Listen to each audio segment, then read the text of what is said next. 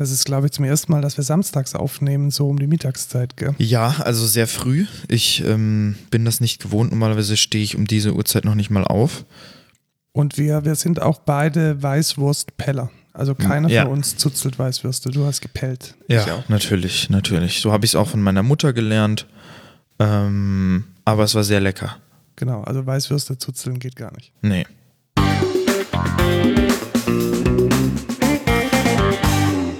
Hallo und herzlich willkommen. Nee, das sage ich nicht. Hallo und willkommen, sage ich, ne? Du sagst Ja. schon Hallo und Willkommen. Hallo und willkommen zur 33. Folge Code Culture Podcast. Hier sind wir wieder wieder im schönen Pfaffenhofen an der Ilm, um den besten Podcast um Nerdkultur und Gartenarbeit zu machen. Aus Pfaffenhofen. Aus Pfaffenhofen, in Pfaffenhofen, für Pfaffenhofen und alle anderen. Hallo Und Markus. anderen. Hallo Lukas. Äh, Das war jetzt ja eine schöne Begrüßung. Ich fand, ich fand auch, also das war jetzt schon. ja, auch eine, auch eine lokalpatriotische. Kann man durchaus, genau, kann man ja, durchaus mal finde ich, finde ich gut. Dann, dann lass uns doch gleich zu Ja, Feedback gehen wir gleich und, zum Feedback-Rückblick. gehen. Wir hatten ja letztes Mal live in der Folge die, die Einladung zu Clubhouse bekommen. Genau. Und äh, wir sind jetzt beide seit einer Woche stolze Clubhouse-Benutzer. Jetzt die Frage an dich, Lukas. Äh, wie viel Kosmetikartikel möchtest du jetzt mir verkaufen und warum werde ich deswegen reich? Ähm, ja, das ist ganz einfach, indem man seine, du musst quasi auf die Fans achten ähm, und auf die Interaction, ne? Fans und Ähm, Interaction. Ja, Produkt ist genau. nicht so wichtig. Reich werden. Nee, Genau, jetzt genau, im Ernst. genau. Also so meine, meine Zusammenfassung ist so ein bisschen Licht und Schatten. Also es gibt da Dinge, die sind gut und es gibt ganz viele Dinge, die sind echt mies. Also dieses, wie werde ich reich in drei einfachen Schritten und folgt Ja, mir hier das- auf Instagram. Das erste ist hier Marketing Secrets to Grow Your Coaching Business. Genau, aber dass vielleicht die, das Coaching gut sein sollte, das ist, glaube ich, nicht so wichtig, oder? Ja, ja. Und auch Growth Hacks, Growth, genau. Marketing, Motivation, Mind. Ach, das ist auch wieder so typisch. Aber da haben wir ja letztes Mal schon drüber geredet, ähm, dass, wir, dass wir vermuten, dass das so sein wird und es hat sich bestätigt, es ist so. Es gibt natürlich auch noch andere Sachen. also Genau, was es ich hier zum Beispiel Dinge. sehe, ist äh, Clubhouse japanisch oder so oder irgendwie ähm, Introverts who want to network äh, ist halt ganz cool. Ne? Also was, was ich positiv, also ich habe mich tatsächlich mal durch so ein paar dieser Räume durchgeklickt. Ähm, vielleicht fange ich mit einer negativen Erfahrung an. Ich war in einem Raum und da hatten die irgendwie, weil man da ja kein externes Audio anschließen kann, wie jetzt hier unsere professionellen Mikrofone, hat man halt immer Nebengeräusche irgendwie drauf. Ja. Ein Kind schreit im Hintergrund, irgendein Dude kriegt es nicht hin, seine AirPods irgendwie richtig zu verbinden. Und hallo, hallo, können Sie mich Dann hören? lebt der eine auf der Straße ja, und genau. so. Und dann ist der andere im Auto. Und das Ja. ist echt nervig. Also die Audioqualität ist ähm, sehr, sehr, sehr oft eine Katastrophe, wenn die Leute dann keine gescheite Mikrofondisziplin haben und sie nicht muten, wenn sie irgendwie Darth Vader atmen auspacken, dann ist es echt abartig nervig. Also da muss man wirklich sehr professionell mit umgehen können. Ja, ja. Aber ich war in einem guten Raum und zwar war das ein Raum, in dem ging es um den Skandal von Wirecard. Und das war eine sehr spannende Dynamik. Also da war dann der, ähm, waren ein paar Mitarbeiter von Wirecard, die haben dann da, ich sage jetzt mal, investigativ journalistisch die, die, diesen Skandal Ach, aufgearbeitet krass. aus ihrer Sicht und was sie da so mitbekommen haben. Das fand ich sehr spannend. Und dann gab es eine mega krasse Dynamik. Dann kam tatsächlich ein CDU-Abgeordneter mit in den Raum, der auch im Untersuchungsausschuss zu Wirecard ist im Bundestag und hat dann halt angefangen, da seine Sicht und seine Fragen zu stellen. Und er wurde dann hochgezogen ins Panel. Also Cool. Das war dann, ich denke, sowas wäre auf einem anderen sozialen Medium Nicht möglich, gewesen. ja, also, ja. dass jetzt auf Twitter da vielleicht mal so eine kurze Diskussion aufflammt, ja. Aber dass man sich in der Tiefe jetzt mit diesem, mit diesem Thema beschäftigen kann, um dann auch noch irgendwie mit Politikern zu interagieren, das funktioniert offensichtlich nur auf Clubhouse. Fand ich, fand ich ganz angenehm und es ist für mich ein Zeichen, es funktioniert. Ja. Aber ich glaube, ähm, man muss da schon ein bisschen die Spreu vom Weizen trennen. Was hältst du denn davon, wenn, wenn wir nächste Woche mal irgendwann abends einen Raum aufmachen und mal schauen, was passiert? Ja, können wir, können wir mal probieren. Ja, dann, ja. dann äh, folgendes, wenn ihr äh, auch Clubhouse habt, dann folgt uns doch. Wir packen unsere Profillinks in die Shownotes und wir werden dann irgendwann im Laufe der Woche mal abends online kommen und wahrscheinlich irgendwie so ein generisches Thema Modern Software Development oder Ja, moderne. Softwareentwicklung, irgendwie sowas in der Richtung aufmachen und dann, und dann redet doch gerne mit uns. Das ist voll schlau und dann machen wir die ganze Zeit Werbung für den Podcast. Genau, und machen so wie die anderen Marketingleute auch, dass wir unseren Podcast leicht direkt in den, in den Namen reinpacken Oh, ja. Alle drei, alle drei Minuten Menschen, wie wir schon in Episode 576 gesagt haben. Genau. Nee, Alter, ist ja, doch, lass es echt machen. Ja, natürlich können wir es Menschen, aber Das- ich das ich doch geil. eher gerne auf Inhalte, Nee, auf Inhalte einfach Werbung. konzentrieren. Okay. Das war's zu Clubhouse. Das war's zu Clubhouse und danke an Johannes für den Kaffee auf buymeacoffee.com slash codeculture. Dank geht raus nach Karlsruhe und wir haben heute keinen Kaffee gekauft, sondern Weißwürste. Genau. Äh, Leckere. Mega, mega lustig. Der, der lokale Metzger hier, der hat äh, in der Corona-Zeit sich mit äh, Wix.com, so heißt diese Plattform tatsächlich, äh, so einen Shop eingerichtet und da kann man dann die Weißwürste und alles andere, was man möchte, vorbestellen. Und dann steht da, ähm, thank you for buying at the Vix Restaurant. Genau, ähm, Namensgebung international nicht ganz so kompatibel Ja, von diesem das Dienst. Vix Restaurant halt. Genau. Ja. Äh, nicht so toll, aber hat offensichtlich funktioniert. Also die Weißwürste waren lecker. Und dann kann man mit der Bestellung an, an das Fenster gehen und dann kommt da eine freundliche Metzgerei-Fachangestellte raus und gibt einem die vorbereitete Bestellung, alle schon bezahlt. Und die, die ähm, anstehende Menschenmenge, die schaut einen neidisch an. Mhm. War Auf jeden ganz, Fall. War ganz nice. Ja, war ganz cool. Also sehr zu empfehlen. Äh, dürfen wir sagen, bei wem? Ja, sagen wir schon, das ist Krammer. der Krammer Metzger, Krammer.by für Byzantinisches Reich oder so, ich weiß es nicht. Genau. Stell dir vor. Gut, kommen wir zu ähm, Byte. Genau, du, du warst ja voll der Fan von Vine. Ja, tatsächlich. Vine war ja mal so eine Videoplattform, ähnlich wie TikTok, aber besser. Genau. Deutlich äh, besser. Und äh, die, die Dudes, die damals Vine gegründet haben, die hatten jetzt Byte gegründet und äh, ich glaube, es geht, ich glaube, es geht abwärts. Die Ja. haben nämlich äh, jetzt Byte an irgendeinen äh, random TikTok-Klon verkauft. Also ich glaube, das hat ja, nicht funktioniert. Clash heißt der. Und ähm, das ist für mich so, ich glaube, ich der, der letzte Sargnagel an Byte. Also da kommt, glaube ich, Ah. nichts mehr. Wir hatten es wir hatten's damals ein bisschen gelobt als, als eine legit Alternative zu TikTok. Aber ich glaube, da, da kommt nichts mehr. Ich glaube, das war die letzte News, die wir davon gehört haben. Ja, mal gucken. Ich, ich würde mir das sogar vielleicht mal angucken. Äh, diese Clash-App oder was auch immer das ist. Äh, einfach um, um auszutesten. Ja, vielleicht taugt es ja. Vielleicht gibt es Ja. da irgendwie eine, eine bessere Subkultur oder eine Ja, bessere vielleicht Kultur ist als auf cool. TikTok. Ja. Naja. Gut, dann hatten wir ja noch ein weiteres Follow-up. Wir hatten berichtet schon im Dezember, dass die Funke Mediengruppe, also das ist Ah, so da ein dran. Redaktionsnetzwerk, von einem Hackerangriff lahmgelegt wurde und die nur noch Notausgaben ihrer Zeitungen produzieren konnten. Jetzt erst, also letzte Woche, haben sie es geschafft, Was? Erst ja, letzte Woche? Ihre Systeme wieder zum Laufen Oh zu kriegen. Also die haben Gott. vier Wochen lang Notausgaben ihrer Zeitungen managen müssen. Und ich habe da mal einen Artikel verlinkt, das ist echt gruselig. Also die, die, ähm, die Redakteure haben dann ihre privaten E-Mail-Adressen verwendet, um dann an selbstständige Grafiker und Layouter, die äh, außerhalb von dem Funke-Netzwerk arbeiten, die Artikel hinzuschicken, damit die dann auf ihren privaten Rechnern im Illustrator oder sonst wo die Zeitung layouten. fuck? Also das hat wohl einige, einige schlimme Kreise gezogen und die Vermutung ist, dass es äh, Ransomware war, also ein, Erpress ein Erpresserangriff. Das heißt, da dringen Hacker in ein System ein, machen das System unbrauchbar, indem sie die Daten verschlüsseln und fordern dann einen Geldbetrag in ähm, einer Kryptowährung in wahrscheinlich sehr, sehr hohen, äh, in sehr, sehr hohem Umfang und sehr, sehr hohen Mengen. Ja. Und äh, wenn das nicht bezahlt wird, dann wird die, bleiben die Daten eben verschlüsselt und das System unbrauchbar und die haben offensichtlich nicht bezahlt. Also das ist nicht offiziell bestätigt, weil die Staatsanwaltschaft da noch ermittelt und ich finde es auch gut, dass da, ich glaube sogar der Bundesstaatsanwaltschaft ermittelt, weil, äh, ja, ich sage jetzt mal, Presse ist schon irgendwie sowas wie eine kritische Infrastruktur Und wenn es offensichtlich so einfach möglich ist, da ein ganzes Redaktionsnetzwerk lahmzulegen, dann muss man da, glaube ich, schon mal ein bisschen äh, genauer hinschauen, warum das Ja. so ist. Aber ich denke, die Ransom war dann auch relativ hoch, weil, Vermutlich. weil äh, wenn du so einen so, so, so ein krasses Ding da hackst, Die, da, die entgehen ja auch komplett die Anzeigeneinnahmen.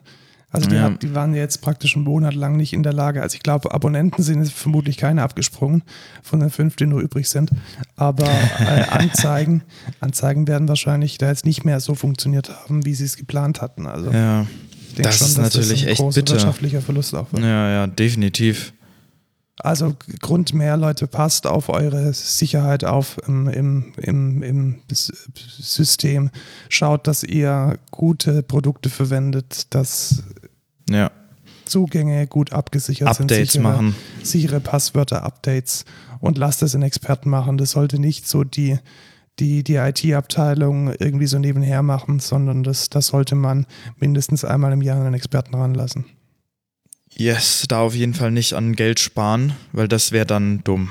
Genau, das Geld, ähm, das verliert man dann relativ schnell, wenn es ernst wird. Ja, und zwar Und- in, in deutlicher Höhere. Ja, und Ausgaben. Die, die, den Reputationsverlust und Oh ja, auf jeden Fall auch. den auf jeden kann man Fall sich auch. gar ja. nicht wieder, wieder zurückkaufen. Ja.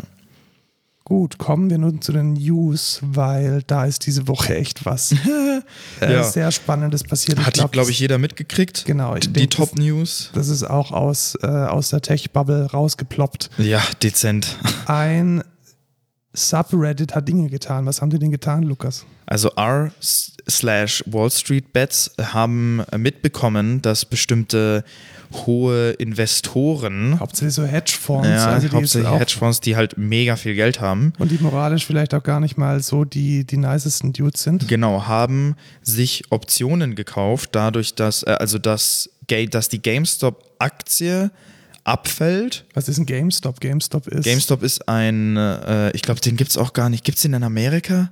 Den gibt es, glaube ich, auch in Amerika. Also, das ist ein, Weiß ich gar nicht. Also den gibt es aber nicht überall, das weiß ich. Ladengeschäftskette für, für Games. Genau, für so Games Die einfach. strugglen halt gerade hart, weil. ja, weil online- digital Genau, ähm, kauft man halt doch häufiger. Wir haben unsere Switches in einem GameStop gekauft. genau. Das haben wir, glaube ich, sogar erwähnt. Ja, die haben sich sehr gefreut. Ja, und da haben die auf, die haben Optionen gekauft, dass quasi die Aktie abstürzen wird, also runtergehen wird. Und das haben, das haben die auf Wall Street Bets mitbekommen und haben sich dann gedacht, ja, ähm, fuck them.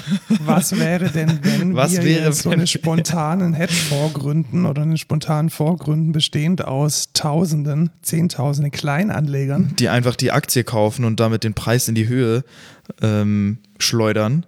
Und genau das haben sie auch gemacht. Ja, genau. Und dann haben die Hedgefonds mit ihren Millionen Shorts verloren. Millionen bis Milliarden tatsächlich verloren. Ja, also ähm, krank. oder werden es noch verlieren. Also ich Ja. glaube, die, die Frage ist jetzt, wer einen längeren Atem hat. Also ob die, Ja. ob die, die, Leute, die Kleinanleger jetzt äh, rauscashen oder ob die, ähm, die, die, die die Shorts haben, die, die Großaktionäre und die, die Fonds, ob die dann ihre ja, zu teureren Preisen dann die Aktie einkaufen müssen ja. und damit sehr, sehr, sehr, sehr, sehr viel Geld verlieren. Ja, ich finde äh, ich find das Ganze eigentlich ziemlich lustig. Äh, es gibt sehr, sehr viele Memes auch darüber und so.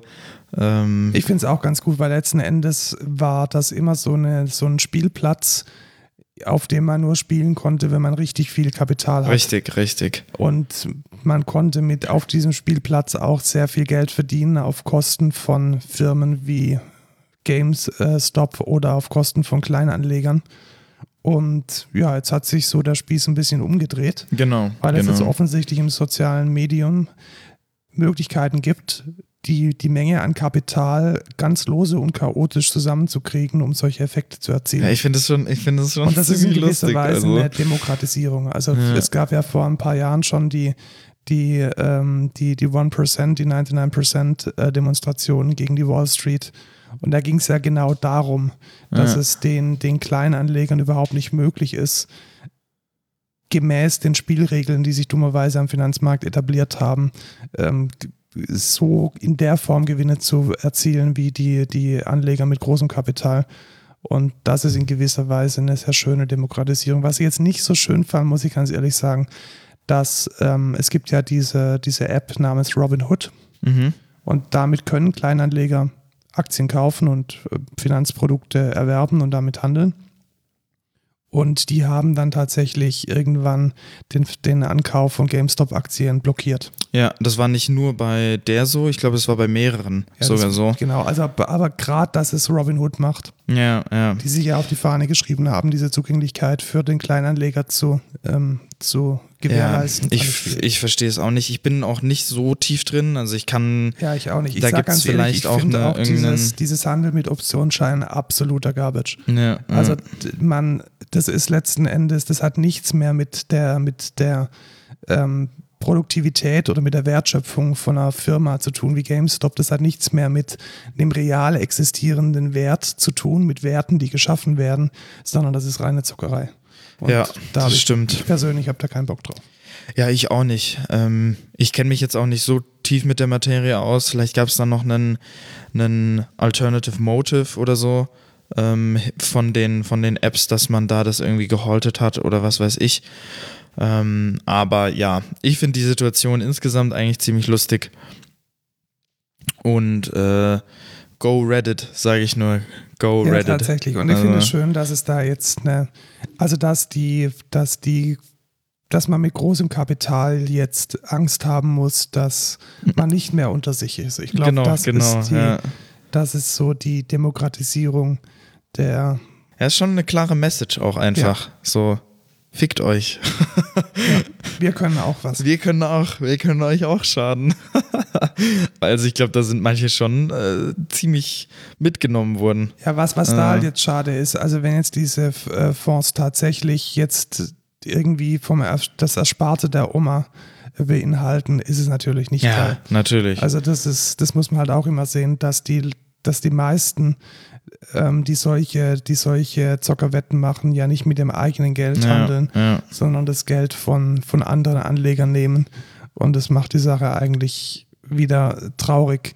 Und wie gesagt, meine, meine private Meinung dazu ist, ähm, in Firmen investieren, weil man an das Geschäftsmodell und die Wertschöpfung glaubt. Super coole Sache ja.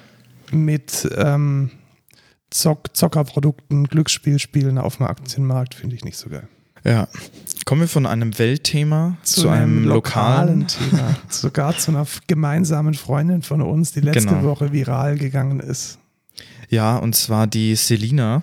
Äh, die hat ein Schulreferat gemacht über äh, ihr schlechtes Internet im Schnee. Nee, sie hat nicht, ein, anders war es, glaube ich. Ich glaube, sie hat generell ein Referat gemacht und sie musste, um dieses Referat im Online-Unterricht halten so, zu können, okay. raus in den Garten. Ach, deswegen. Genau, weil das, also das kabelgebundene Internet im Haus wie So schlecht ist. eine absolute Katastrophe war oder ist und ähm, die, die äh, LTE-Verbindung nur irgendwie im entferntesten Spot im Garten vorhanden war. Und sie hat dann dort im Schnee ihr Referat gehalten. Und der, der Papa hat dann davon ein Foto gemacht. Ah, wie geil. Der ist, der ist auch Webdesigner und weiß, wie, wie das, das Internet-TM funktioniert. Und das Bild ging viral. So, es kann ja nicht sein, dass die arme Selina wegen dem schlechten Internet im, äh, im Garten ein Referat halten muss. Und ja, das kann nicht sein. Tatsächlich, das ist richtig so. Aber was ich da nicht verstehe, die Story wurde dann aufgenommen von Pro7 TAF, von RTL Explosiv, vom, ich glaube sogar vom Kinderkanal, vom Bayerischen Rundfunk. Die Bild-Zeitung hat darüber berichtet und, der Bayer und RBR Nachrichten direkt. ja. Dann hat sich, als das Ganze viral gegangen ist, sowohl die Telekom eingeschaltet, als auch ähm, der Herr Scheuer höchstpersönlich hat bei der Familie angerufen, Äh, um dann mit, mit äh, heißer Nadel und ganz viel politischer Sichtbarkeit äh, den armen Selinas Glasfaser ins Haus zu legen. ja, genau. Es ist halt schon. Warum? Ja. Warum kann Sascha Lobo zehn Jahre über den schlechten Netzausbau in, Ausbau in Deutschland bloggen und letzten Endes Monat für Monat warnen, dass das ein richtig krasses Problem ist und wir da in, in Bereiche der dritten Welt zurückfallen? Und eine kleine Story, die sich im Boulevard gut verkaufen lässt, genügt und alles schaut drauf. Warum? Ja, ja, verstehe ich auch nicht. Naja, Also vielleicht tut sich ja was dadurch. Also, das wäre natürlich cool. Ich bin froh, dass dieses Thema eine, eine Sichtbarkeit gewonnen hat. Ja. Und ich würde mir wünschen, dass diese Sichtbarkeit nicht immer eine Story braucht, Ja. um diskutiert und gelöst zu werden. Wir haben hier in Deutschland definitiv ein Problem mit dem Breitbandausbau, mit ganz konkret mit dem Glasfaserausbau. Es wird viel zu lange und viel zu vehement am Kupfer festgehalten. Und es muss mehr Ausbau im Glasfaserbereich geben. Und VDSL. genau, aber VDSL Hallo, ist doch voll geil. Wir können doch, wir können doch das, das, Vectoring. das, das 30 Jahre alte Kupfer können wir doch jetzt noch zwei Bit mehr rauspressen. Wir müssen doch jetzt nicht hier Dinge tun. Vectoring. Finde ich absolute Katastrophe und da muss gehandelt werden. Und Ja, auf jeden der Fall. zuständige Minister da jetzt vielleicht über ein hübsches Mädel im, ähm, im Boulevardfernsehen drauf aufmerksam gemacht wird, gute Ja. Äh, Danke, Selina, dass du den, ähm, diese Story mitgetragen hast. Ja, und da danke, auch- dass du auch meinen Song äh, displayed hast oder versucht, es in, in den Fernsehen zu bekommen. Äh, vielen Dank. Ja, und wir arbeiten weiter an der Musikkarriere von Selina. Genau. Da werden wir, wenn da mal was rauskommt, werden wir das hier auf jeden Fall auch erwähnen. Definitiv. Aber noch ist noch nichts draußen. Genau. Noch ist alles nur noch unter Dach. Sehr, sehr talentiertes junges Mädchen, sage ich nur. Ja. Dann iOS 14.4 fixt angeblich drei Security Bugs, Die, die, actively exploited exzessiv- wurden. Genau, also wo, wo offensichtlich jemand hier Dinge tut mit unser aller iPhones und Apple sagt nicht was. Finde ich jetzt gar nicht mal so geil, muss ich sagen. Ja, finde ich auch nicht geil. Also da gab es jetzt auch kein Follow-up. Also es war offensichtlich nur so, dass Apple sagt, ja, mach da mal ein Update, weil wir wissen, dass diese Sicherheitslücken aktiv aus, ausgenutzt werden. Ja. Ähm, also mehr habe ich jetzt auch nicht gefunden. Long story short, wir haben es am Anfang schon gesagt, macht Updates. Also wenn, ja, genau. wenn irgendwo im System ein Update hochploppt, dann ist das ein klarer Call to Action. Ja. Meistens ist ein Update, also meiner Version immer updaten, Major-Version vielleicht aufpassen, aber meiner Version kann man Genau, eigentlich ohne Version Kann Bedenken. man richtig. Ja. Genau. Was, was, woran sieht man in meiner Version in der Regel? Äh, dass sie nicht die erste Zahl ändert, sondern die dahinter. Genau, also nicht die erste Zahl vom Punkt, sondern die zweite. Genau. Dann, Also die zweite, also die erste nach dem Punkt. genau, die erste Ja, nach dem genau. Punkt. Ja, also wenn man, wenn man den Punkt als Trennzeichen sieht, dann ist es die zweite Zahl. Genau. Nicht Ziffer, sondern Zahl.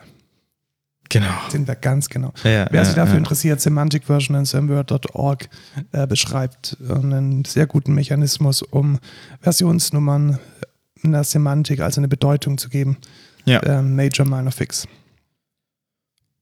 Dann Twitter. sehr, sehr spannende News. Also, ähm, Twitter weiß ja irgendwie immer noch nicht, wie man Geld verdient. Und irgendwie haben sie, glaube ich, auch keinen Bock, Geld zu verdienen, weil es gäbe so viele Möglichkeiten, Geld zu verdienen. Also ich bin mir ziemlich sicher, dass Doch, die, die, die richtige Entscheidung war auch einfach Stories einzuführen. genau Stories also, einzuführen, weil die Monetarisierung von Stories ist ja klar Ja, wie Kloßbrühe. ja, ja. Das ist ja Also, super evident, wie man damit Geld Stories verdient. sind auch einfach überall wichtig. So, und jetzt hat, Ja. jetzt hat Twitter was gekauft. Also du musst du vielleicht mal anders, anders anfangen. Es gibt äh, Was ist Platt- Review? Genau, es gibt eine Plattform, die nennt sich Substack. Kennst du die, Lukas? Nee. Äh, Substack ist eine Plattform, da können äh, freie und selbstständige Autoren, ja, ich sage jetzt mal, sowas wie einen Newsletter, einen kostenpflichtigen Newsletter etablieren.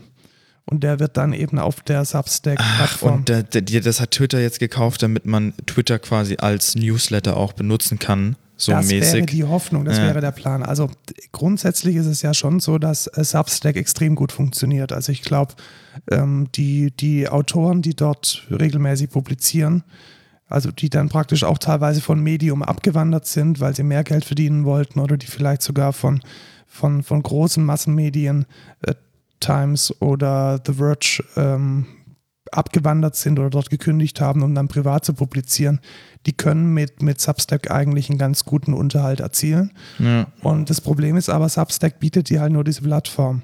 Das heißt, du bist eigentlich überhaupt nicht eingebunden in eine Community. ja, ja, richtig. Und zu Substack gab es einen Konkurrenten, der nannte sich Revue, also wie das französische Zurückschauen oder, Revue passieren lassen. Genau. Und diese Plattform wurde jetzt gekauft von Twitter. Und ich interpretiere jetzt mal rein, ich finde es eigentlich eine ganz gute Idee. Ich finde es auch. Also dafür, wir haben ja schon äh, in der Social Media Folge haben wir ja schon quasi die Kulturen beschrieben. Genau. Und was da ganz oft einfach ist, sind halt Leute, die halt News writen, Newsletter haben, irgendwie halt eine, einen Blog haben, da irgendwelche genau, Blogger sind, Writer. Publizisten kann man fast Richtig, sagen. richtig. Die, Und das- treffen sich auf Twitter. Da ist natürlich ein Newsletter die perfekte Edition einfach dazu. So. Ähm, und auf der Seite ist auch schon Twitter Plus Revue ist da schon äh, ganz groß am Monetizen hier. Mhm. Und ich, ich denke mal, das wird ganz cool. Ja, also ich kann mir das auch vorstellen. Also gegeben dem Fall, du bist jetzt tatsächlich ein, ein Twitter-Mensch, der äh, jetzt im, im seriösen Bereich unterwegs ist und News publiziert und teilt, vielleicht auch ein bisschen bloggt, da kann man jetzt dann natürlich mit so einem Paid Newsletter seine, seine Inhalte aufwerten, indem man dafür Geld bekommt. Ich denke, so, so ist, die, ist die Denkweise. Ja. Und das finde ich eigentlich ganz gut. Also für, für uns wird es wahrscheinlich nicht taugen, für 99 Prozent unserer Zuhörer sicherlich auch nicht. Aber ich könnte mir schon vorstellen, einen sehr guten Newsletter mit, was weiß ich, zwei, drei Euro im Monat auch äh, zu abonnieren. Ja.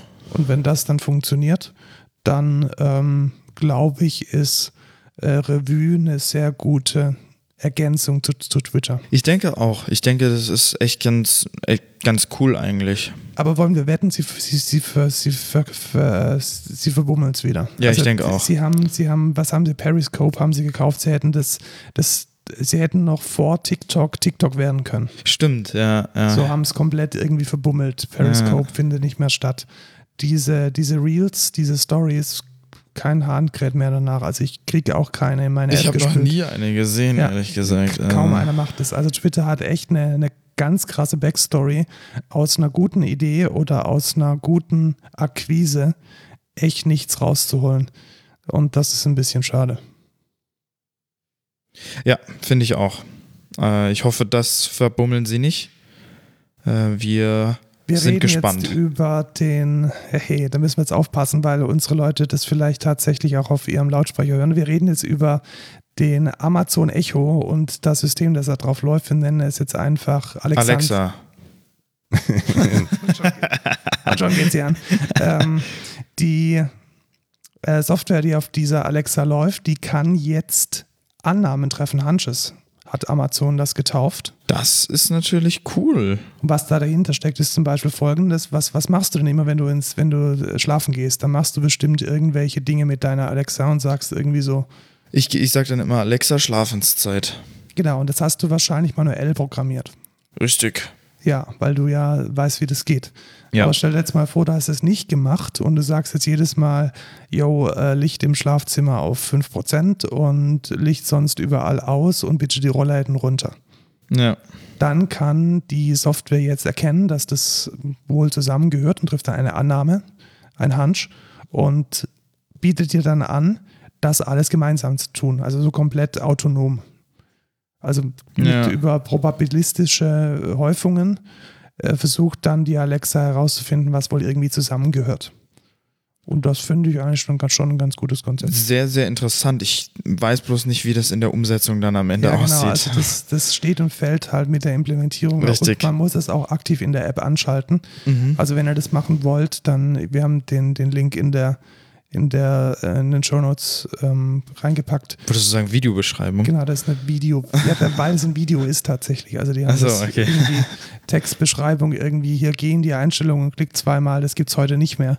Man muss immer irgendwie ein dreiminütiges Video machen, wo dann die Information genau in zwei Sekunden Wo man fünfmal sagt, ja, rutscht. bitte subscribed. Ja, genau. Also Ja, das ja. ist wohl offensichtlich Genau. gerade der, der Status quo. Schaut euch dieses Video an, da steht auch drin, was die Hunches machen und wie man es in seiner Alexa-App auf dem iPhone oder auf dem Android dann anschalten kann, sodass die Alexas und die Echos und was es da alles gibt in eurem Haus diese automatische Annahmen dann auch treffen. Ja. Hast du dich schon angemeldet zum Corona-Impfen in Bayern? Nee. Ich habe es tatsächlich schon gemacht. Ich Weil sagen, ich komme eh als letztes dran, deswegen brauche ich mich auch jetzt gedacht? noch nicht Ja, genau. anzumelden. Ich bin auch relativ spät dran, zumindest nach der jetzigen Impfstrategie. Und habe es aber trotzdem mal gemacht, vor allem auch, weil mich interessiert hat, wie das in Bayern funktioniert. Die digitale Variante. Ja, die digitale Anmeldung. Und ich muss sagen, es hat tatsächlich sehr gut funktioniert. Also da haben ähm, irgendein Beratungshaus, ich habe den Namen vergessen, und Werbung machen wollen wir eigentlich auch nicht. Also irgendein Beratungshaus hat es wohl gemacht. Die lassen das in ihrer eigenen äh, Hybrid-Cloud laufen und das hat echt gut funktioniert. Ach, also cool. die E-Mail kam schnell genug, die Webseite war responsiv. Ja, ich habe auch bei dir gesehen, also die Webseite sah gar nicht so schlecht aus. Genau, also in, in, in Bayern, wir wollen jetzt hier nicht braggen, aber in Bayern scheint es wohl zu funktionieren. Ja. Wo es überhaupt nicht funktioniert und wo ich hier einen wunderschönen Rand-Artikel gelesen habe, ist im, in Nordrhein, also Nordrhein-Westfalen. Da hat der oder die Autorin dieses Artikels gelog, ungelogene acht Stunden versucht, so eine, so eine Anmeldung zu machen und ist jedes Mal an einer anderen Fehlermeldung gescheitert, um sich dann weitere Stock-Footage äh, ins, in die Augen werfen zu lassen die irgendwie sagt, oh, es hat leider nicht geklappt, versuchen Sie es doch bitte mal zu einem späteren Zeitpunkt. Äh, wer, wer sich gerne solche Rants äh, durch, äh, durchlesen möchte, hier you are, der Link ist in den Show Notes.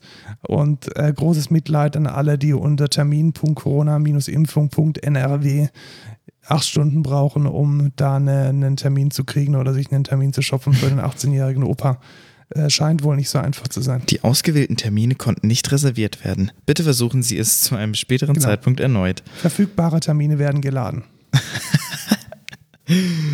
Äh, das ist echt, ja, das ist gut. Das ist, äh, sieht sehr, sehr Das ist lustig ein aus. sehr lustiger Artikel Ja. auch. Ähm, äh, der, der Autor hatte sich dann auch alle, alle Mühen gemacht, die, die, die Stock-Footage von dem Rentner, der da grinst, dann zu recherchieren und herauszufinden, wo die denn herkommt und so. Also es ist echt, es ist echt ziemlich, ziemlich lustig. Ah, Mann. Ähm, dann noch ein Hinweis von äh, Daimler. Aber das ist doch dann Mercedes. Competition, oder nicht? Das Competition, ja, also genau, also grundsätzlich ähm, Transparenzerklärung, wir sind, ähm, Daimler ist unser Kunde und die Mercedes-Benz AG, so heißt die jetzt inzwischen, glaube ich, ähm, hat eine Ausschreibung gemacht, wo ihr und wir uns melden können, wenn wir Software schreiben wollen, die im Fahrzeug läuft. Das ist so eine Art ähm, In-Car-Software nennt sich das. In-Car-Software, genau. Das Ja. ist so eine Art, ja, ich kann mal sagen, Hacker, kann man es Hackathon nennen? Ja, Bezahlte ja Hackathon, irgendwie genau, sowas irgendwie sowas. Äh, in, in-car-coding.com. Kann man dann so eine Idee genau, pitchen? kann man eine Idee pitchen, richtig. Es gibt drei, ähm, drei Themenbereiche, zu denen man pitchen kann. Ja, In-Car, äh, In-Car-App, dann gibt es Mobile und, Und Truck. Äh, Trucks, genau. Und da kann man eine Idee hinschicken und wenn die Idee dann irgendwie taugt, dann bekommt man auch hoffentlich dann vermutlich auch das Budget, das Ganze zu genau, implementieren. dann kriegt man noch Mentoring und dann irgendwie soll man das machen oder so. Genau, ähm, fand ich ganz spannend, eine ganz spannende Idee, vor allem weil ich mir den, ich glaube, den EQA auch ähm, tatsächlich als Auto für mich mal so ein bisschen in die nähere, ähm, Hat natürlich schon bestellt, steht hier schon. In die nähere ähm, Auswahl, in die nähere Auswahl getroffen habe. Ich habe immer noch draußen kein, keine Steckdose, um es zu laden, also da müsste Ah. ich mal noch mit meinem Vermieter reden, Mist. damit dieses Autochen dann auch immer voll geladen zur Verfügung steht. Ja, wird Zeit für ein Haus, dann kannst du es selber machen. Da müsste ich ja die Steckdose selber bauen. Ja, Kann richtig. ich nicht. Wie kannst du nicht? Du kannst kann doch einen keine Steck- Raspberry Pi machen. Ja, aber ich kann keine Steckdosen bauen, habe ich dann doch ein bisschen Respekt vor diesen Strom. 230 Volt. Ja, aber ich, nee, ich glaube eher Drehstrom will man da hinlegen. Ach so, ja, also ich ja, glaube schon, dass das ähm, dann doch mal eine andere Ausnummer ist. Und genau, Ja, vor allem, weil du dann umziehen musst. Verstehst Ja, du? habe ich auch keinen Bock drauf. Wobei du, du mir ja natürlich helfen würdest hier.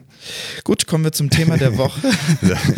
Das Thema der Woche, genau. Also wenn ihr, wenn ihr äh, Software für Auto schreiben wollt, dann könnt ihr den Link in den Show Notes klicken. Genau, und Um wenn euch ihr, bewerben. oh, jetzt habe ich die perfekte Überleitung, okay. Und wenn ihr Software für Autos schreiben wollt, dann braucht ihr auf jeden Fall auch Resilience und Fault Tolerance, ne? Mega, genau, weil ihr wollt ja, dass die Software auch funktioniert, wenn die Hälfte eurer Services gerade irgendwie Siesta macht. Genau. Und das ist auch unser Thema Thema, der, Woche.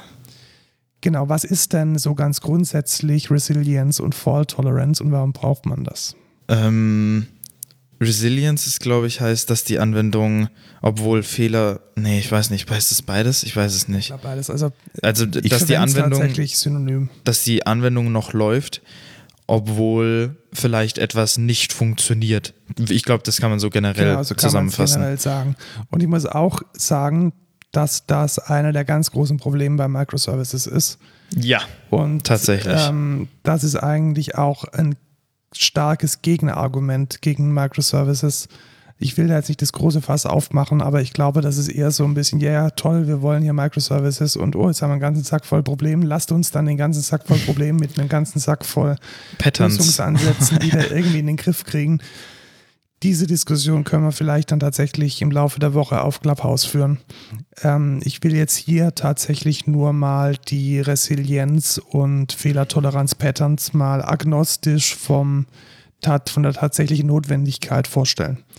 Weil man kommt nicht drum rum. Also selbst wenn man jetzt einen, einen Monolithen hätte oder eine zentrale Infrastruktur, du hast immer irgendwelche Fremdsysteme, die du ansprechen musst. Ja. Und wenn es nur die Datenbank ist, die unter dir liegt, ähm, und da sind diese Patterns ganz, äh, ganz nice. Wobei ich Pattern, da denkt man immer, hey, das ist so voll das kom komplexe Ding, aber eigentlich ist es mega trivial. Ja, Aber man muss dran denken und deswegen fangen wir, richtig. fangen wir mal an. Mit Retries. Genau, Retries. Stellen wir uns mal vor, wir wollen aus unserem Kubernetes. System, aus unserem System ähm, auf der Startseite unserer Webseite das Wetter anzeigen. Okay, So, das stelle ich mir vor, ja. genau, stellst du vor, ja, so Webseite, hallo Lukas, ähm, das Wetter heute. Wer sind wir? Sind wir die Webseite? Das ist die Webseite, genau. Okay. Das ist die Webseite. Das Wetter ist heute toll.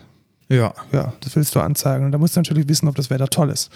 Deswegen gibt es da eine API, also eine API, die dir diese Wetterinformationen liefert. okay, So. dann frage ich mal die API. Hallo, gib mir mal Wetter. Schleich dich, ich bin nicht da. Scheiße. So, und jetzt könntest du das, äh, das Wetter nicht anzeigen, richtig? Richtig, jetzt könnte ich sagen Fehler. Fehler, genau. Webseite tut nicht, weil Wetter ist nicht da. Wetter weg. Genau, du kannst, du kannst, Es gibt kein Wetter. genau, du kannst deinen Terminkalender nicht anschauen, weil es gibt kein Wetter. Ja, genau. Nicht so gut. So, jetzt, wie könntest du das Problem jetzt lösen? Ich könnte nochmal fragen. Genau, du Hallo. nochmal. Ähm, hallo, äh, ich bin immer noch schlafen. Oh, Aber ich, ich, vielleicht bin ich später wieder da. okay. Dann frage ich doch nochmal. Ja, hier ist das Wetter. Das Wetter im Pfaffenhofen heute ist toll. Oh, da freue ich mich. Sehr gut. Er ist tatsächlich heute relativ gut. Ne? Ja, tatsächlich. Also von Winter ist es relativ gut. Also äh, kannst du jetzt anzeigen auf deinem Pfaffenhofen Veranstaltungskalender, Wetter im Pfaffenhofen ist heute toll. Ja. So. Und damit haben wir auch schon das Pattern Erklärt. Retries erklärt. Ja, es ist eigentlich relativ selbsterklärend. Ihr solltet halt vielleicht mehrere Versuche machen, um einen Call an eine API zu machen. Genau, und wenn ihr so ein Framework wie Quarkus verwendet, dann gibt es da sogar eine Annotation. Retry. Retry, die ist äh, sogar im Microprofile äh, Fault Tolerance spezifiziert. Da könnt ihr dann einfach sagen, max Retries gleich 3, wenn ihr Java verwendet und ihr wollt jetzt, ihr habt jetzt kein Microprofile am Start, dann gibt es da auch eine freistehende Library, die nennt sich Re- Resilience for J. Das ist tatsächlich, glaube ich, die Weiterentwicklung von Netflix, äh, Netflix Hystrix. Also Hystrix war eine Library, die, ich weiß gar nicht mehr, welche Programmiersprache das war, die dafür ähm, genau geschrieben wurde. Die wurde aber nicht mehr weiterentwickelt tatsächlich. Also die hat dann irgendwann ein Ende gefunden. Die hat Netflix gesagt, brauchen wir nicht mehr, äh, ist alter Gimmel. Und dann haben die Leute von ähm, Resilience 4J das aufgegriffen und zum Beispiel auch hier so einen äh, Retry ähm, so einen Retry-Mechanismus mit eingebaut. Das funktioniert dann bei Resilience 4J nicht mit einer Annotation, sondern das funktioniert, indem man äh, einem Objekt einen äh, Supplier übergibt. Also du würdest dann praktisch die, den Supplier, der die tatsächliche REST-Anfrage macht, den würdest du dann in dieses Objekt reinpacken und dann würde dieses Objekt den Retry machen. Ja. Und das funktioniert da genauso gut. Also ihr müsst ja jetzt nicht unbedingt äh, sowas Modernes wie Microprofile verwenden. Aber solltet ihr natürlich, weil das voll cool ist. Ja, genau, aber es, oftmals ist es ja so, dass man eine alte App hat und ähm, dass, dass man da trotzdem so, so diese, diese Methoden verwenden ja, will genau. und dann, dann nimmt man halt Resilience 4J. Ja. Wenn man Java nicht verwendet, hat man sowieso verloren. Genau. Nächstes Szenario. nächstes Ich will Szenario. das Wetter Du haben. willst das Wetter haben.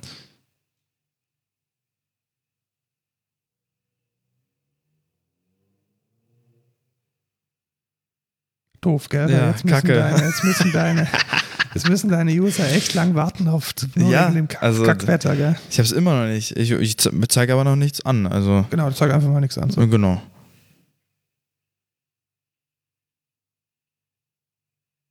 Nicht so gut, oder? Und deswegen bräuchte man eigentlich mal ein Timeout, würde ich ja, behaupten. richtig, Timeout ja. ist voll cool. Ey, das war echt cool. Genau, aber was ist denn ein Timeout? Da, ja, also ähm, Timeout kennt ihr, woher kennt man das vielleicht? ja, tatsächlich, wenn man irgendwie eine Webseite aufruft und der Ladebalken lädt und lädt Genau. lädt lädt, dann kommt irgendwann Aber gibt es das halt in, im echten Leben vielleicht auch irgendwo? im Ein Timeout? ein Timeout. Also Ist es nicht irgendein Sport es oder ist, so? Nee, ich glaube Subway oder so. Also wenn ich echt merke, äh, ich schaff's nicht mehr, dass diese, dass diese lahmarschige äh, Bedienung im Subway mein Sandwich, gehe ich halt einfach. Dann gehe ich einfach, genau. Ja, genau. Das ist dann äh, mein privater So, Timeout. fast fertig. Ah, nee, dauert mir zu lange. Genau. Ciao. Das ist natürlich auch ein Problem von Timeouts. Das haben wir gleich das richtige Problem. Also erstmal, was ist, was ist ein Timeout? Ein Timeout ist einfach die maximale Zeit an Sekunden oder Millisekunden, die eine Funktion auf ein Ergebnis wartet. In der Regel von einem äh, entfernten Service oder von Ah, doch, es gibt doch ein Timeout, wenn ähm, im Football zum Beispiel, wenn man Ja, sagt, tatsächlich, äh, ich ja. brauche ich brauch ein Timeout, aber das ist was anderes. das ist, glaube ich, was anderes. Ja. Also man sagt einfach, ich, ich mache eine Maximalanzahl von Sekunden, die ich jetzt warten werde, bis mein Request vielleicht irgendwann wieder zurückkommt. Und wenn das nicht passiert, dann sage ich halt, ach ja, Fehler. ja. Und dann hat man Retries und versucht es nochmal. Zum Beispiel, genau. Also das, das ist übrigens auch das, was übergeordnet ist hinter dem ganzen Thema. Man sollte diese, diese Patterns kombinieren. In Conjunction benutzen. Also die, die stehen eigentlich nicht, nicht isoliert voneinander, Ja. sondern die, also Timeout ist jetzt keine Alternative zum Retry. genau, sondern das sind einfach Methoden oder etablierte Patterns, die man kombiniert und die dann in einer gewissen Konfiguration sinnvoll zusammenarbeiten können. Genau. Also ein Timeout ist sehr, sehr wichtig. Ja. Wir hatten tatsächlich letzte Woche, ich will nicht so tief drauf eingehen, aber wir hatten letzte Woche das Problem, dass eine Anwendung nicht gestartet ist, tatsächlich. Weil sie keine Antwort Anwendung, bekommen Weil sie hat. keine Antwort bekommen hat und dann wartet die da stundenlang auf eine Antwort und die Antwort wäre mega unkritisch gewesen. Richtig, Also also, gar nicht crucial für, genau. die, für die Kernanwendung, aber daher, dass wir keinen Timeout drin hatten und keine Fault Tolerance, wo wir später noch drauf zurückgreifen werden, ähm, ist die Anwendung einfach nicht gestartet. Genau, und das kann man vermeiden mit einem Timeout. Also immer dann, wenn ihr auf die Antwort von einem System wartet oder auch auf die Antwort von einer Komponente aus eurem System, wenn ihr in einem Monolithen unterwegs seid, da macht einen Timeout. Und auch das ist eigentlich, in, also das ist, das muss man nicht mal mit Annotationen oder so machen.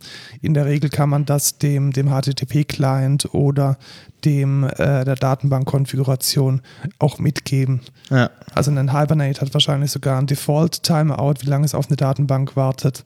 Und wenn der dann überschritten ist, dann äh, kommt da einfach ein Fehler zu. Genau. Gut, dann kommen wir zu dem, was man in der Regel dann mit einem Timeout und mit einem Retry kom kombiniert. Genau. Also man könnte Was danach Beispiel sagen, passiert. genau, wir haben ein Timeout von vielleicht fünf Sekunden und wir haben ein Retry von fünfmal. Das kann man ja kombinieren, haben wir gerade eben gesagt. Und jetzt kommt dann der Fallback. Genau. Das heißt, wenn dann alles irgendwie nicht mehr tut, dann kann man eine Fallback-Methode definieren. Und das geht auch im Microprofile mega nice. Da kann ich nämlich einfach add Fallback dran schreiben und sagen, hey, wenn diese Methode hier äh, getimeoutet und geretried und alles ist kacke und es funktioniert nicht mehr, dann gibt es ein Fallback. Was ist da der Hook, wenn ich fragen darf? Der Hook ist da dann tatsächlich, dass ähm, die Dass da eine Exception geworfen wird? ja, Oder? dass, dass eine Exception geworfen wird oder dass die Timeouts durch sind oder dass die Retries durch sind. Ah, okay, Also so verstehe. würde man das jetzt zum Beispiel mit Resilience for J konfigurieren. ja, wahrscheinlich. Da würde ich jetzt tatsächlich sagen, was weiß ich, probiere es fünfmal. Ähm, wenn schaut, dass ähm, es nicht länger als fünf Sekunden dauert und wenn alle Stricke reißen, dann folgende Fallback-Methode. Und jetzt spielen wir das mal mit unserem Wetter wieder durch. Also du fragst mich jetzt nach dem Wetter. Wie ist das Wetter? So, und ich bin kaputt. So, ich sagte, ich gebe dir vielleicht sogar einen Fehlercode und sag so, ich bin gerade im Wartungsmodus. Mich gibt es die nächsten fünf Minuten nicht mehr. Mhm. Und dann kannst du eine Fallback-Methode implementieren. Fallback. Ja, genau. Und dann würdest du dir im System so eine Fallback-Methode definieren. Was würde die im, im klassischen Falle anzeigen? Das Wetter ist derzeit nicht verfügbar. Wäre oder noch besser, das zuletzt verfügbare Ja, Wetter. ja, zum Beispiel, ja. Also du könntest ja vielleicht vor einer halben Stunde schon mal das Wetter abgefragt haben und dann hast du dir das halt in den Cache reingelegt und dann kann die Fallback-Methode den ähm, einfach den, den, den gecachten Wert anzeigen. Der ist dann nicht, nicht aktuell. Der Könnte man da rein theoretisch vielleicht auch sagen, ich habe einen zweiten Service? Zum Beispiel, genau, du holst dann vielleicht nicht von wetter.com, weather.com, sondern von, vom Deutschen Wetterdienst. Der Genau. kostet vielleicht ein bisschen mehr, da möchtest du ein bisschen sparen Richtig. und kannst den dann von einer anderen API holen. Genau. Und da kann man sich dann sozusagen überlegen, was man in dieser Fallback-Methode dann Macht. macht. Genau. Im Microprofile funktioniert das, indem man add Fallback über so eine Methode schreibt. Äh, die liegt auch in dem Package Fall Tolerance in Microprofile drin.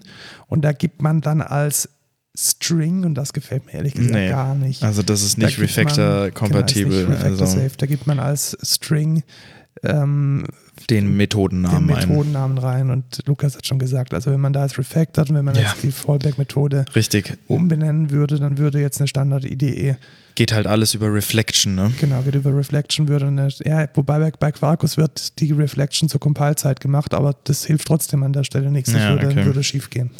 Ja.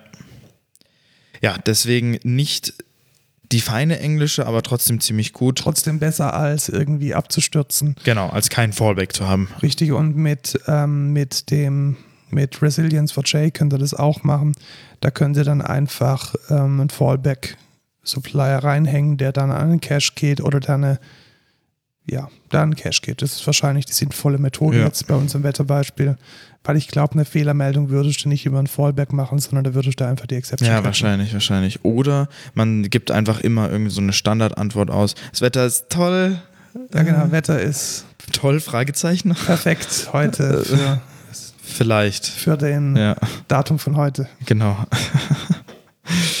Genau, also das wäre dann die, äh, der Fallback.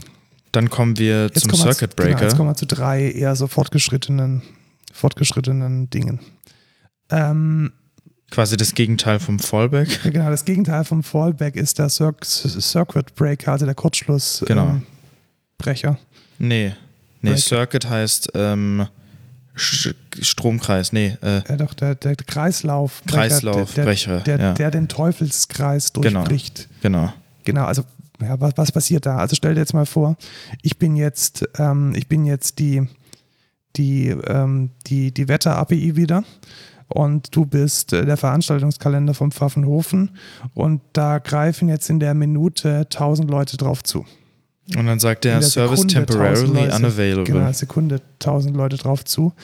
Dann würdest du jetzt ja, da hättest du jetzt ja ganz viele Requests offen, weil ich bin ja so dran funzelig und funktioniere gerade nicht richtig. Ja, Das heißt, es belastet nicht nur mich als API, als Wetter-API, sondern es belastet auch dein System, weil auf einmal ganz, ganz, ganz viele Anfragen offen bleiben und Fehlerbehandlung, es kommt nichts und es ist voll der Crap und das ist doof. genau. Da blockiert ziemlich viel. Und das würde vielleicht sogar noch weitergehen.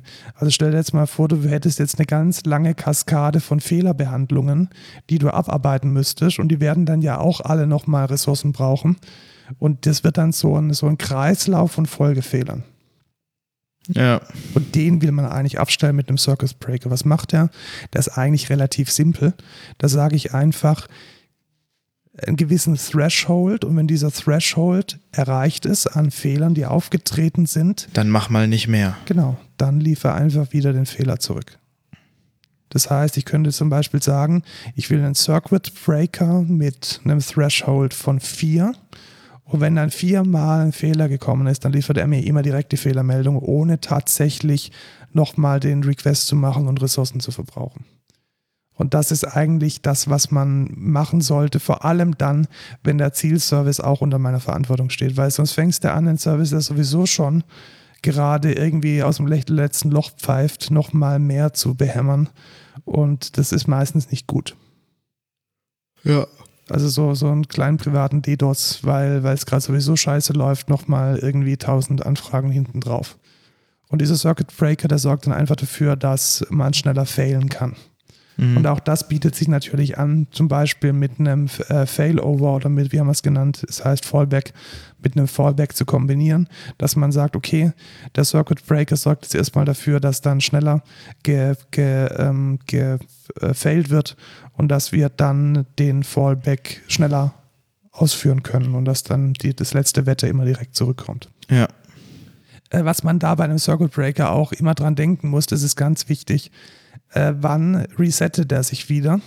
Und das sollte man definitiv melden. Also ein Circuit Breaker, wenn der praktisch voll ist und wenn der, wenn der, wenn der schaltet, dann muss, dann muss man informiert werden. Mhm. Also da muss dann irgendeine Art von Monitoring dahinter stehen, wo man das dann anschaut, weil ich glaube, es ist nichts nichts doofer, als wenn der Circuit Breaker dann triggert und dann einfach hier so, ja, bin jetzt halt dauerhaft, ja, dauerhaft genau. dicht und ich liefere immer Ich mache hier Fehler. nie wieder was. Mache hier nie wieder auf und wenn die Wetter-API dann wieder tut, dann merkt er das gar nicht.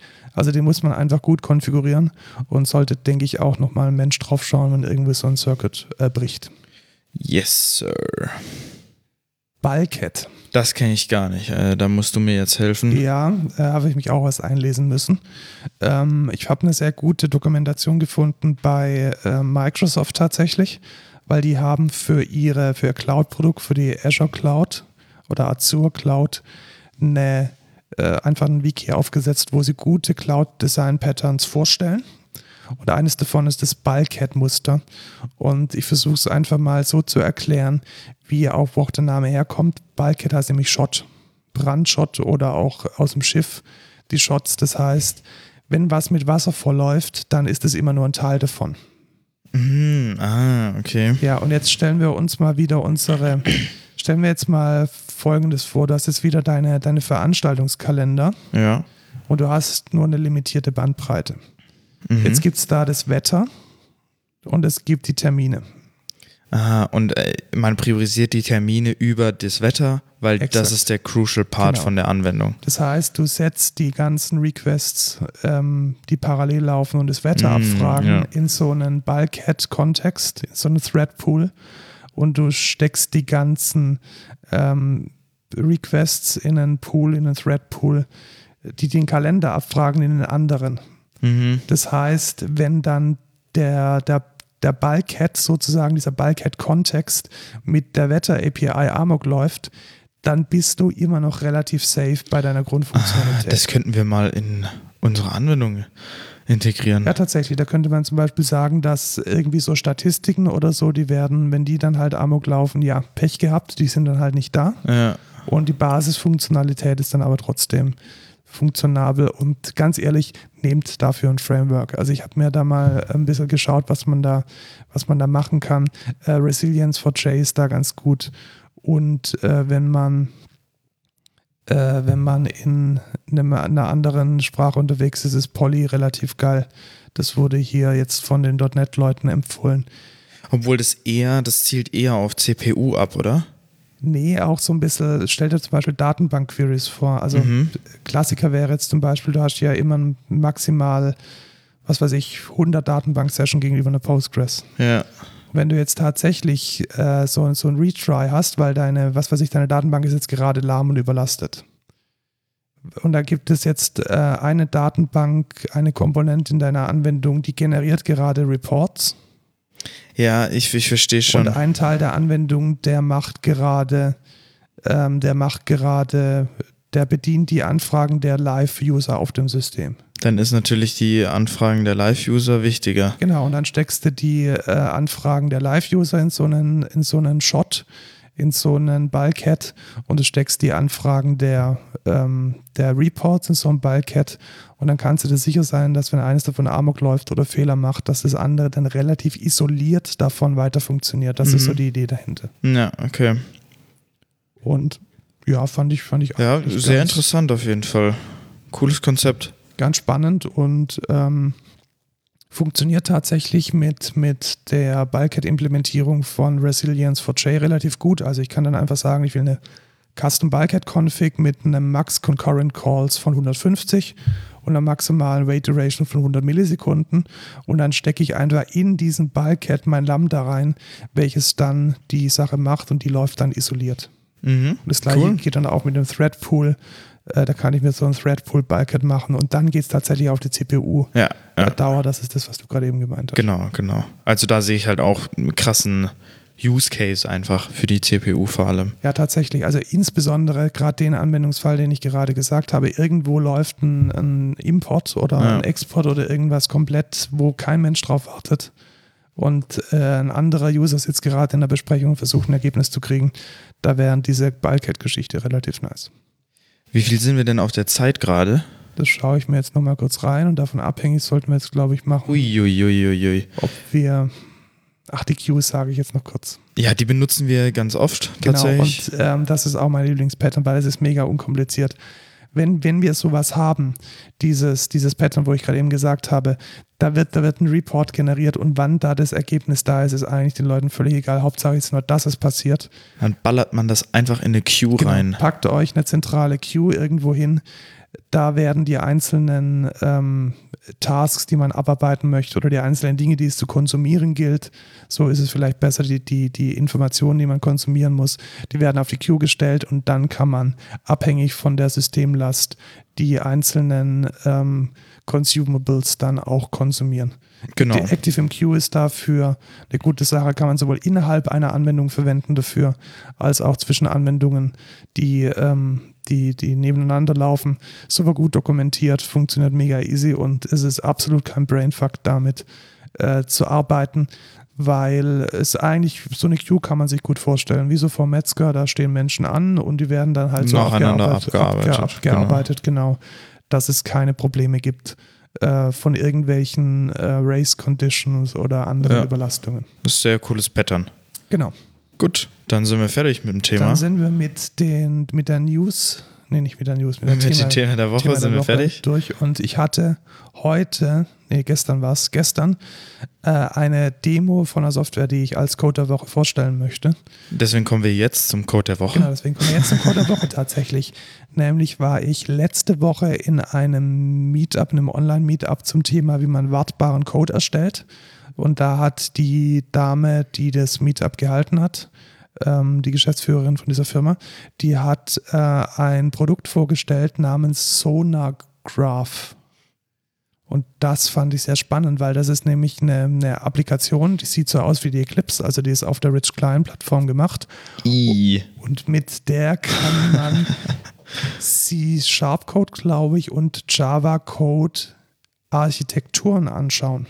Und Was zwar- bedeutet das? Hauptsächlich zirkuläre Abhängigkeiten. Richtig, also wenn mehrere Module sich gegenseitig brauchen, Genau. was eigentlich ein Anti-Pattern ist, Ja, normalerweise. Nicht nur Anti-Pattern, sondern eigentlich genau gegen, gegen die Definition eines Moduls spricht. Richtig, Weil wenn du etwas hast, also wenn du zwei Dinge hast, die sich gegenseitig brauchen, dann sind sie nicht mehr atomar, dann sind sie nicht mehr. eben. Und dann kann das auch ein Dann Modul könnte sein. es auch ein Modul sein, genau. Dann ist Ergibt ja dann gar keinen Sinn mehr. Genau, da ist irgendwas falsch. Und damit kann man seine Software, die, also seine Softwareprodukte sozusagen auf die Architekturqualität überprüfen. Und das habe ich jetzt diese Woche gemacht. Und was ich da besonders schön finde, ist, dass diese Software nicht nur die, ähm, die zirkulären Abhängigkeiten findet, zum Beispiel, sondern auch ganz viele andere Dinge. Also so, so Codelängen und ähm, zyklomatische Tiefe und so Geschichten. Aber insbesondere bei diesen Abhängigkeiten, die auch Lösungsvorschläge macht, wie du es denn am, am besten lösen kannst. Genau. Und das fand ich eigentlich relativ cool. Äh, was ich nicht so cool finde, ist der Preis. Also dieses Ding kostet, glaube ich, 3400 Euro im Jahr. Nee, oder so. 300. 3300. 3300 Euro Dachte im Jahr. oder? Ja, ja wahrscheinlich. Ich schaue nur das Pricing an. Also die, ähm, die Lizenz, die man eigentlich haben möchte, genau, die kostet 3300 Euro Ja, im Jahr. habe ich mir gut gemerkt. Und das ist schon, Das ist ja, schon happig. ist, Das ist halt eine äh, Floating, ne? genau, ist eine Floating, das heißt, eine Person in der Firma hat dann dieses Ding und ähm, Also eine kannst gleichzeitig benutzen. Richtig, quasi. Ja. man hat ja ohnehin schon den, äh, die Notwendigkeit, äh, Ressourcen zu investieren, wenn man Refactoring macht und dann nochmal irgendwas drauf. ja, ist halt auch schwierig. Ist schwierig, aber es ist auf jeden Fall eine gute Software. Also wenn ihr äh, mal wissen wollt, wie so die, vor allem die, äh, die zyklischen Abhängigkeiten in eurer Software, wie es darum bestellt ist, dann nutzt dieses Tool. Von Hello Tomorrow, Hello Sonograph. Genau. Gibt auch ähm, Jenkins-Plugins für und ähm, Ah, cool. Maven-Plugins und man kann das sozusagen auch in seinen CI/CD-Lifecycle einpacken. Das ist natürlich geil. Dass man zum Beispiel gar nicht einchecken darf, wenn man Architekturverletzungen begeht. Gell, Lukas? Ja, nee, ich, ich stelle mir das einfach lustig vor. Stell dir vor, wir würden das machen. Ja, stell dir mal vor, du machst einen Hotfix und der, der Hotfix ist halt irgendwie, Ja. irgendwie hat dann mal kurz irgendwie schnell ähm, ein Objekt reinzusetzen und dann sagt dir der Jenkins, nö, leider nicht, weil zyklische Abhängigkeit, Modul A braucht Modul B und Modul B braucht Modul A, fix das mal bitte. Ja, ja. Muss man wissen, ob man das will. ja richtig. Naja, Vielleicht als separaten Jenkins-Bild oder so. Also ich schaue es mir jetzt mal an. Ich werde das nächste Woche auch nochmal mit, mit unseren äh, Lead-Developern besprechen, ob die überhaupt Bock drauf haben oder anders, ob dann die Dinge überhaupt gefixt ob sie der werden, sie Wahrheit denn in, ins werden, Gesicht genau. gucken möchten. Richtig. Oder äh, ob man die Dinge auch anders findet oder ob man es vielleicht schon weiß. Das ist ja auch oft so, dass man Dinge schon weiß und dass man dann halt nur Zeit braucht oder sich die Zeit nehmen muss, sie zu fixen. Ja.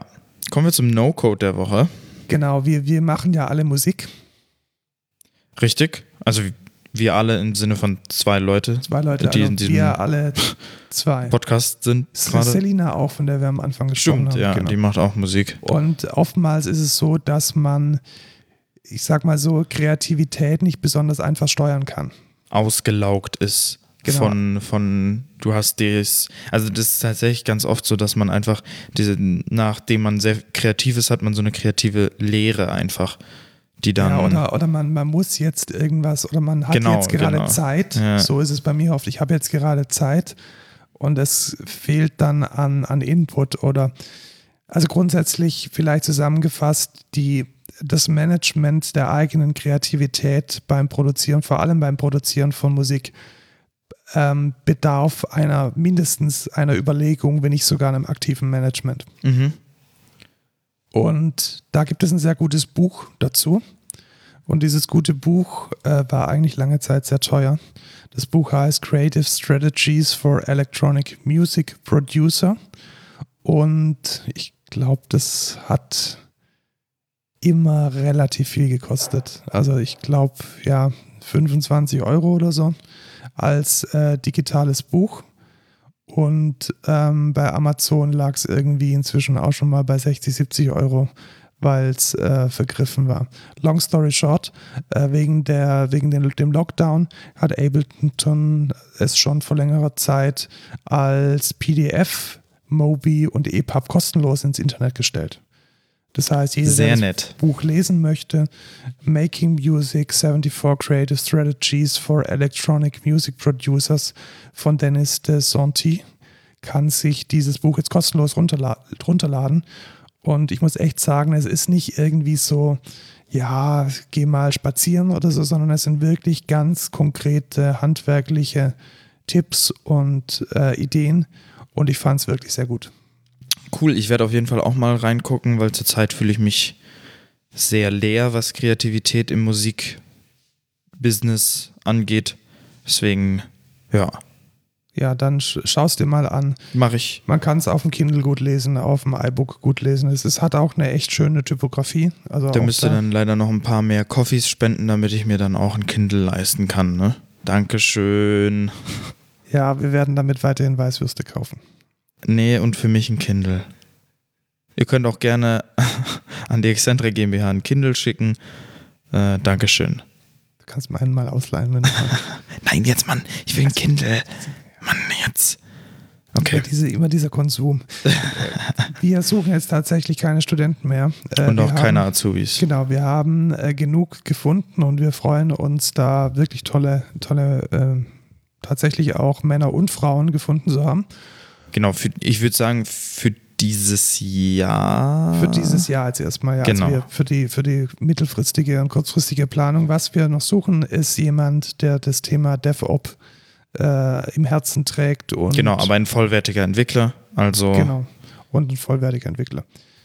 Ähm, ja, Genau, aber ich meine auch mit DevOps nicht jemand, der jetzt Ausbildung machen will, Nee, sondern nicht Ausbildung, genau. sondern tatsächlich jemand, der es kann. Genau, Und der ja, Bock, Bock ja. da drauf hat und der, also wir, wir haben hier Kubernetes am Start, wir haben ähm, eine Hybrid-Cloud bei einem Kunden, wir haben Docker Swarm bei einem Kunden, wir haben auch ja, klassische noch Docker Compose Stacks. Das ist so der Kontext, in dem man sich bewegt. Wir haben, Ja. was haben wir noch? Ähm, haben wir ZFS? Nee, haben wir nicht. Wir haben, welche, welche, welche Cluster-Dateisysteme haben wir denn?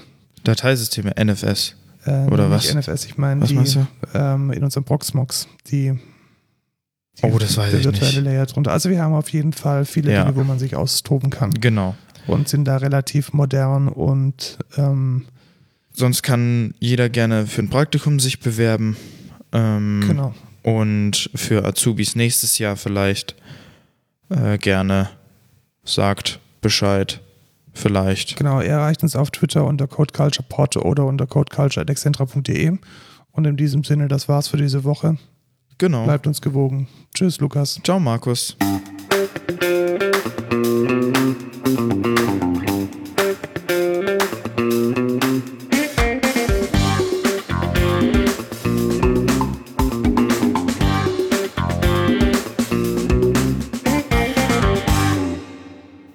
Finde ich find diese Verabschiedung und dieses, diese Begrüßung immer ganz cool. Ich weiß gar nicht, äh, wer sich das einfallen lassen hat von uns beiden. Ich glaube, die, die Menschen stehen auf so Routinen. Routinen Ja, ja, ich, find, ich mag, ich mag Ja. das mega, weil wir sagen immer so, hallo Markus, hallo Lukas, weißt du? Ja, Und das, obwohl wir uns ja vorher schon gesehen haben. ja so, weißt du? obwohl wir jetzt auch uns nicht verabschieden müssten, weil ja, wir ja, genau, weil wir, wir, wir, bleiben ja müssen. trotzdem. Ja, genau. du? ja, also, ja. In diesem Sinne, ja.